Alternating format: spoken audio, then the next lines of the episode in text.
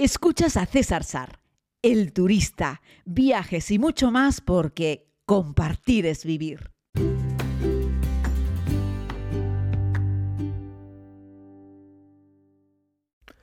Saludos a todos y a todas, querida comunidad. Hoy les propongo un podcast tal vez un poco menos cómodo de lo habitual.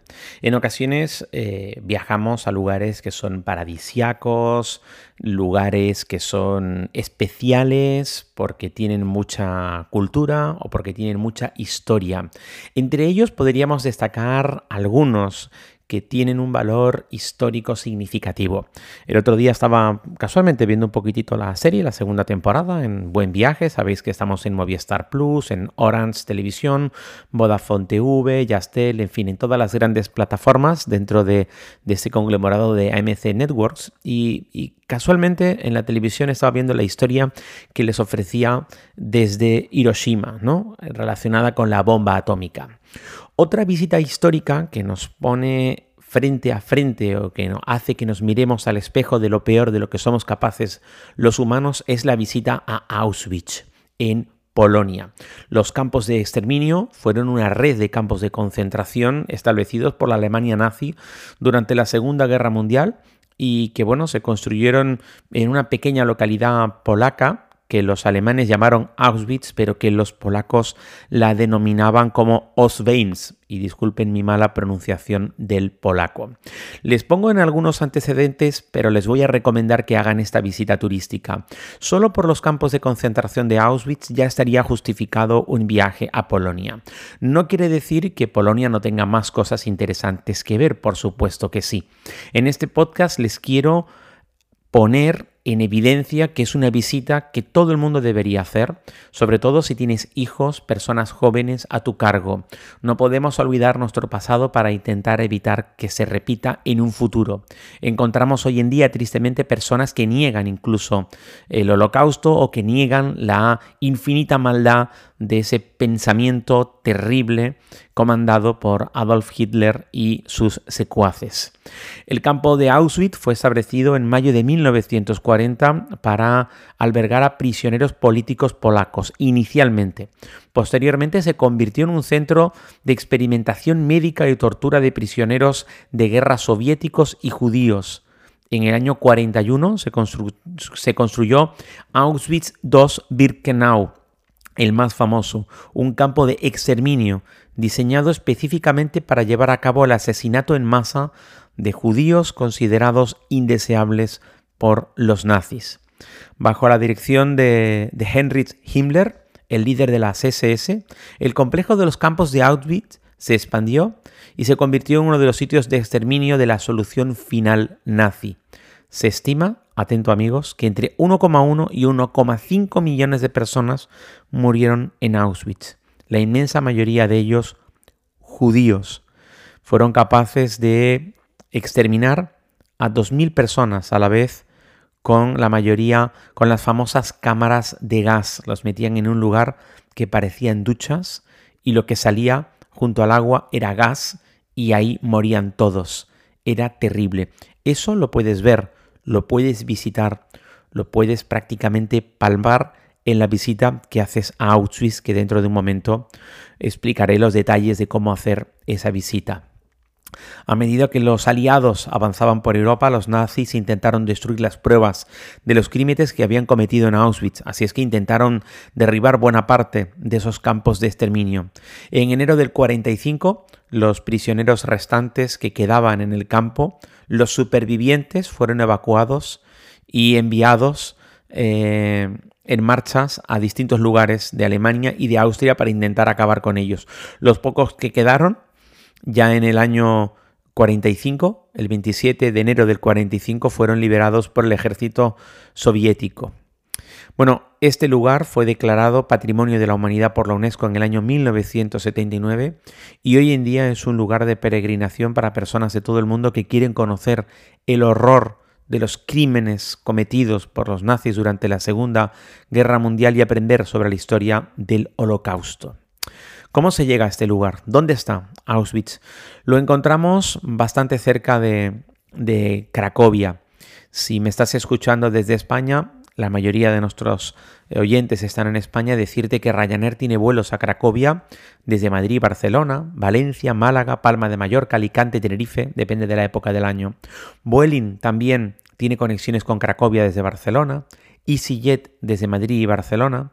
Y luego ya también tenemos aerolíneas como Lufthansa, que desde Madrid y Barcelona, haciendo una escala en Frankfurt o en Múnich, te permiten llegar hasta Cracovia. LOT, la Polish Airlines, ofrece también vuelos directos desde Madrid y Barcelona hasta Cracovia. El aeropuerto eh, de Cracovia está a 11 kilómetros del centro, además es un aeropuerto que a mí me parece que tiene uno de esos nombres relevantes del mundo. Es el Aeropuerto Internacional Juan Pablo II. Recordad que el papa más querido en la historia reciente fue Juan Pablo II y era polaco. También fue un gran luchador por las libertades y siempre tenía en mente, por supuesto, los crímenes cometidos contra la humanidad en su propio territorio. Te recomiendo que el viaje a, a Auschwitz, que está como a sesenta y pico kilómetros del aeropuerto de Cracovia, es decir, está cerca, puedes alquilar un coche y hacerlo sin problema, lo planifiques con tiempo. Eh, sobre todo si vas a, a, visitarlo en temporada alta. Hay cupos diarios de personas que pueden visitar el campo de Auschwitz. Así es que reservar con antelación, hacerlo con un tour guiado sería la mejor de las opciones. En la propia página web del Memorial Auschwitz-Birkenau encontrarás las opciones con un calendario claro, eh, con las fechas en las cuales puedes hacerlo. También, por supuesto, puedes hacerlo a través de una agencia de viajes. Te recomiendo llegar temprano porque esta es una visita que requiere, desde mi punto de vista, una conexión especial con el sitio. Cuantas menos personas hayan en tu alrededor, más fácil será para ti conectar con este sitio. Es un sitio grande, muy amplio. Nunca vas a sentir como una masificación. Es cierto que cuando vas a entrar a los barracones, vas a entrar a las, zonas, de gasificación, ahí puede que encuentres más personas, por eso tienen unos cupos y por eso te recomiendo que vayas pronto para que seas de los primeros turistas en entrar. Lleva ropa adecuada, es decir, vete con ropa cómoda, calzado cómodo, vas a caminar bastante, las distancias son largas en Auschwitz, pero sobre todo lleva una ropa que sea también adecuada y respetuosa con la visita. No vas a visitar una playa, aunque sea verano y haga calor. Entiende que muchas de las personas que visitan Auschwitz son hijos, nietos de personas que perdieron la vida allí o que tuvieron algún tipo de relación con el holocausto. Es una visita muy emocional. Encontrarás muchas personas derramando una lágrima aquí o allí. Es muy emotivo. Incluso si tú no has tenido nunca algún tipo de relación con aquel tiempo o personas vinculadas con la Segunda Guerra Mundial, también va a ser muy conmovedor. Yo también dejé derramar alguna lágrima por, por mi mejilla en una de las visitas más impactantes que he tenido la oportunidad de ver en mi vida y que sigo recomendando. Hay algunas zonas en las que no se permite tomar fotografías o hacer vídeos. Respeta las normas del lugar. No es como cuando, yo que sé, en una iglesia no te dejan hacer una foto y a veces no es más que un capricho o en un templo en la India no te permiten hacer un vídeo y tú dices, si no hago mal a nadie haciendo una instantánea. Bueno, en estos lugares se pide por favor que no lo hagas.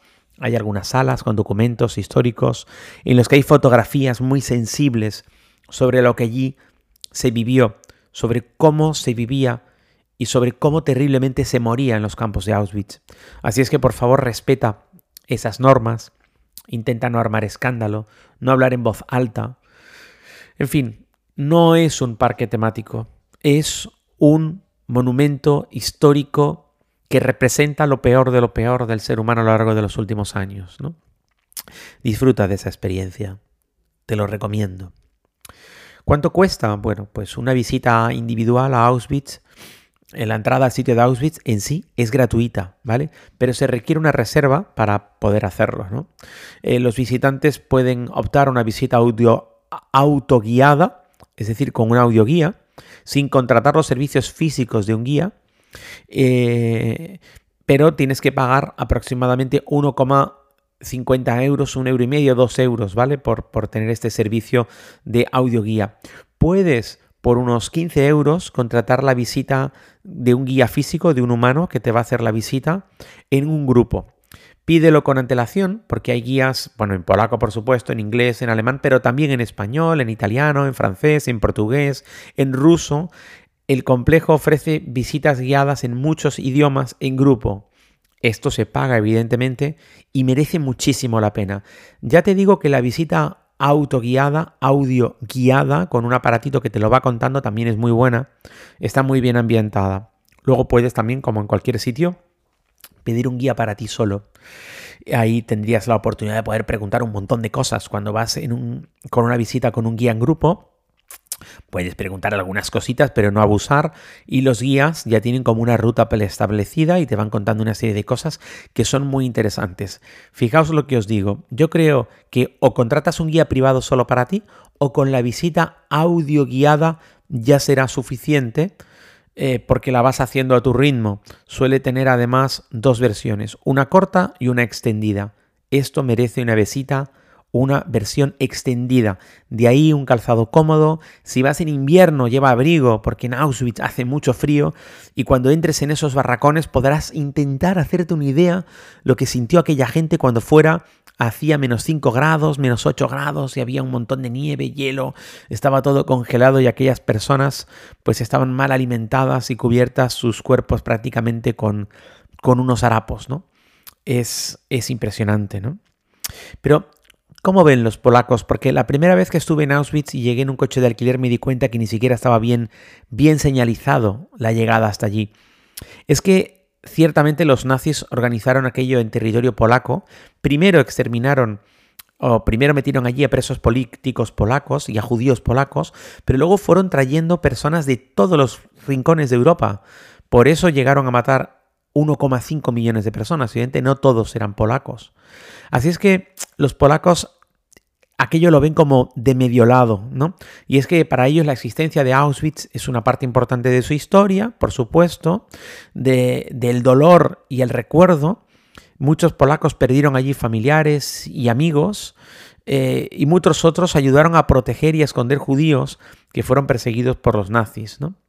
Es un lugar muy representativo, pero también los polacos se sienten incómodos con la atención internacional que recibe Auschwitz, ya que a veces se percibe que su sufrimiento como, nación durante la Segunda Guerra Mundial no ha sido del todo reconocido de la manera adecuada por la comunidad internacional porque se pusieron todos los ojos, lógicamente, en la existencia de Auschwitz.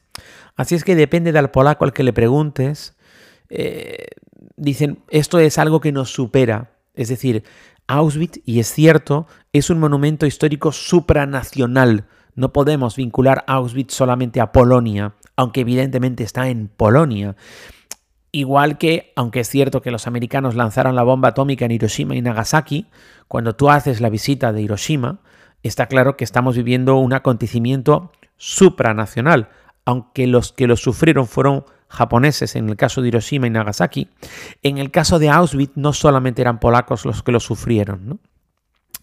Bueno, por si no lo sabes, eh, los, en los campos de exterminio, el doctor Joseph Mengele, uno de los nazis encargados de los experimentos médicos, hicieron cosas tan famosas como el experimento de los gemelos, para estudiar la genética y la herencia y para desarrollar métodos para aumentar la tasa de natalidad de lo que ellos entendían que era la raza aria.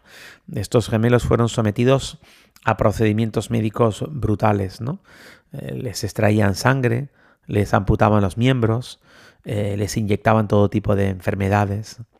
Los experimentos, y todo esto lo explica la visita al campo de Auschwitz, ¿vale? Eh, hablaban sobre cómo los gaseaban, cómo inyectaron el, ciclón B, un gas venenoso, para experimentar la eficacia de gases venenosos en la muerte masiva de personas. Y bueno, también llevaron a cabo experimentos sobre cómo mejorar la ventilación y la distribución del gas y hacer que el proceso fuese rápido y eficiente. Ya sabéis los eficientes que pueden ser los alemanes, por ejemplo, construyendo coches, pues lamentablemente alguno de esos nazis eficientes lo eran a la hora de poder llevarse por delante a muchas personas a la vez. ¿no?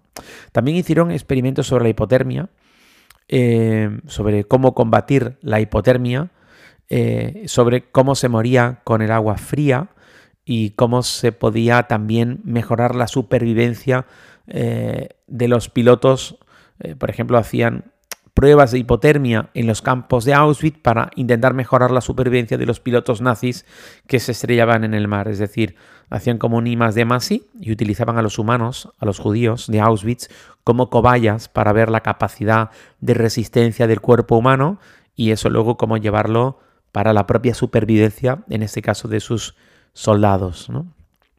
Experimentos de esterilización, que era terrible, métodos de esterilización considerados eh, absolutamente indeseables.